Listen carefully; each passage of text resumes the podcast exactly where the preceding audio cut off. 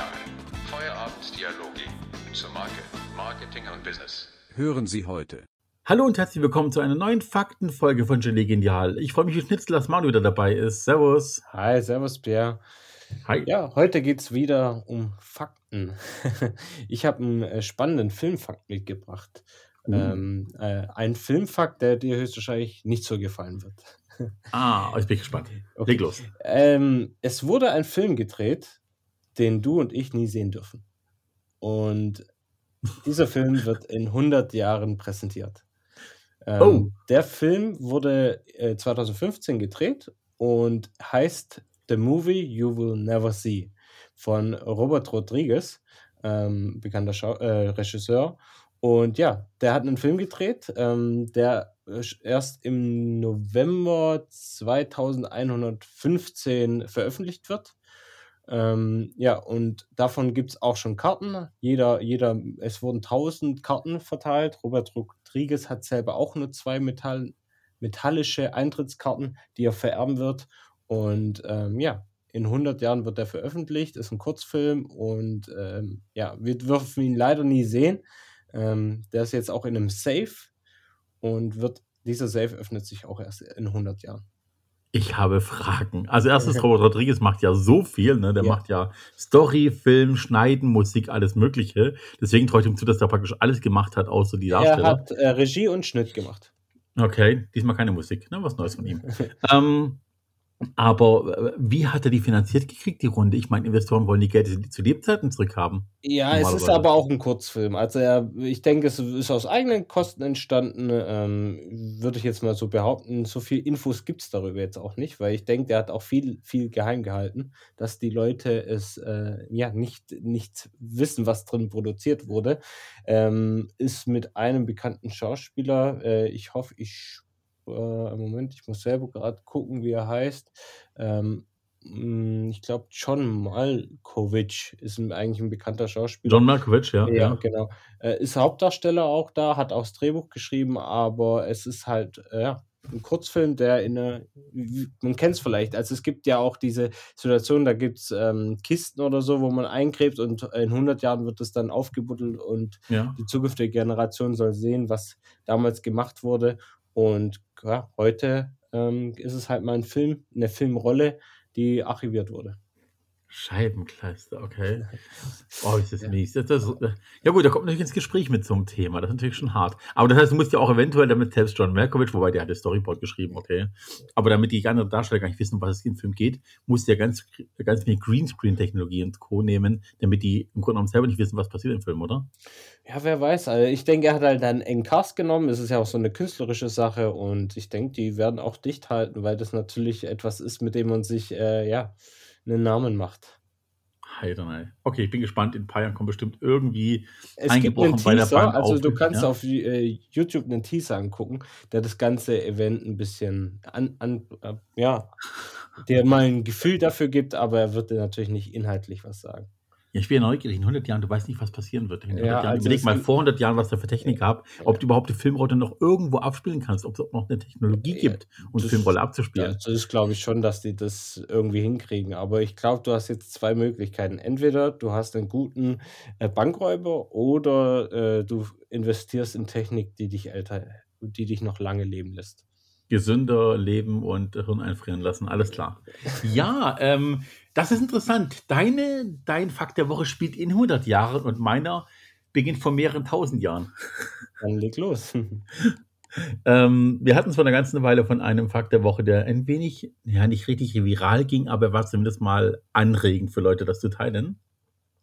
Und ich habe was mitgebracht und zwar geht es diesmal um Masturbation. Ne? Lassen wir mal so stehen. Hm? Man, muss, man fragt sich, wo treibst du dich rum, wo holst du deine Informationen her, aber schieß los. Nein, kein, geheim. ähm, ich habe ich hab ein paar Jahreszahlen, die äh, interessant sind zum Thema Masturbation. Und zwar 1995 hat ein Sextoy-Hersteller den 5. Mai, ne, also Mhm. ne, May the 4th ist ja Star Wars, der Tag danach ist der internationale Tag der Masturbation zu Ehren von Joyce und Elders in den USA hervorgehoben. Also seit 95 gibt es den Masturbationstag in den USA auf jeden Fall. Und das äh, hat wohl damit zu tun, dass äh, dieser Sextoy-Hersteller eine Dame, das ist eine Ministerin, Gesundheitsministerin gewesen, in USA, die wollte Masturbation als Teil des Unter Unterrichts machen, Schulunterricht, also Aufklärungsunterricht. Und die wurde aber von Bill Clinton entlassen, 94, weil die so vehement für das Thema eingestimmt äh, war und äh, nicht hat sich mit, mit sich reden lassen. Und seitdem ist der 5. Mai der Tag der Masturbation. Wird auch oftmals im Internet irgendwie gezeigt, dass irgendwelche jungen Leute kostenlose kleine Spielsachen auf der Straße verteilen für eine Umarmung. Jetzt vielleicht eher ein bisschen weniger, aber könnte schon sein, ne? Dann hat man bis ins 20. Jahrhundert, also jetzt im 21. für die, die es nicht so ganz mit den Zahlen haben, ähm, geglaubt, dass Masturbation Akne, also Pickel hervorruft bei Leuten.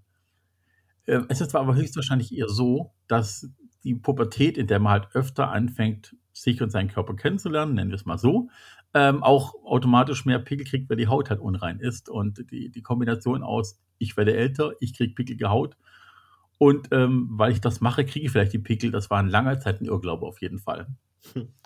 Ja, ver verrückt, ja. Ich, ich weiß zum Beispiel, dass Masturbation, glaube in Ägypten, eine, also bei der, Frau, eine, eine, sehr, eine sehr heilige Sache war. Also da haben sich die Leute gefreut. Aber Ja, wiederum hier kriegen sie Pickel. wir werden noch sehr heilig gleich. Pass auf, ich habe noch ein paar. Mm, 1876 hat John Harvey Kellogg, ich weiß, der Name Kellogg, verbindet ihr vielleicht was anderes mit? Ich sei mal, es sei mal dahingestellt, ob die miteinander zu tun haben. Die, die Frühstückscerealien und dieser John Harvey Kellogg, das könnt ihr selber googeln. Er war Arzt und hat sehr enthaltsam gelebt. Und ähm, er hielt Sex als auch Masturbation für die Ursache von vielen Krankheiten. Gut, mit ein paar Sachen hat er recht. Ne? Gibt ja Geschlechtskrankheiten, andere weniger. Aber als Arzt hat er äh, die Beschneidung empfohlen und die Behandlung der Klitoris mit Säure, weil er davon ausging, dass fette Nahrung und die Zyklussigkeit ähm, miteinander zusammenhängen. Und in dem Zuge hat er dann auch eine kleine Erfindung gemacht, die wir alle kennen. Das Frühstück gegen Masturbation. Also, hm, ähm, wie gesagt, John Harvey Kellogg, googelt das mal. Hm. Gut, ähm, dann, jetzt wird's richtig gut. Kennst du Diogenes oder Diogenes, Diogenes, also den, den griechischen Philosophen? Nee, sagt mir nichts.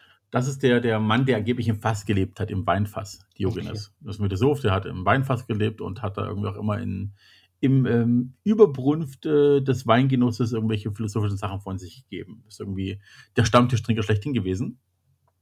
Und früher hat man äh, Masturbation nicht gerne gesehen im alten Griechenland.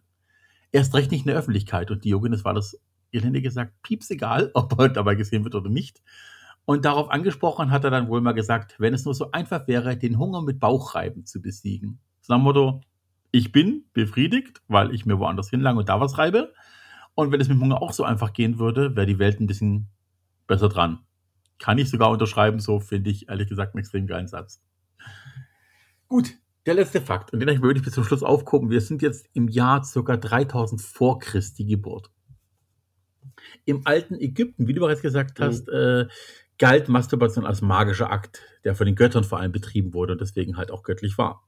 Und ähm, ich weiß nicht, ob du dich mit griechischen Gottheiten auskennst, aber es gibt den griechischen Gott Atum. Nicht Atom, sondern Atum. Mhm. Nee. Und in der griechischen Mythologie, äh, griechischen, in der ägyptischen Mythologie gibt es eine Sage, wie das Universum entstanden ist. Und damit möchte ich den Fakt der Woche abschließen. Man glaubte, dass der Gott Atum das Universum erschuf, indem er bis zur Ejakulation masturbierte. Okay. Viele kleine weiße Sprenkel am Himmel. Hm. Verrückt. Liebe Leute, mit diesen Gedanken entlasse ich euch in eine wunderschöne Woche. Wir hören uns nächste Woche wieder. Manu, dir auch eine schöne Woche. Ich freue mich auf nächste Woche. Bis dann. Ja. Bis dann. Ciao. Ciao.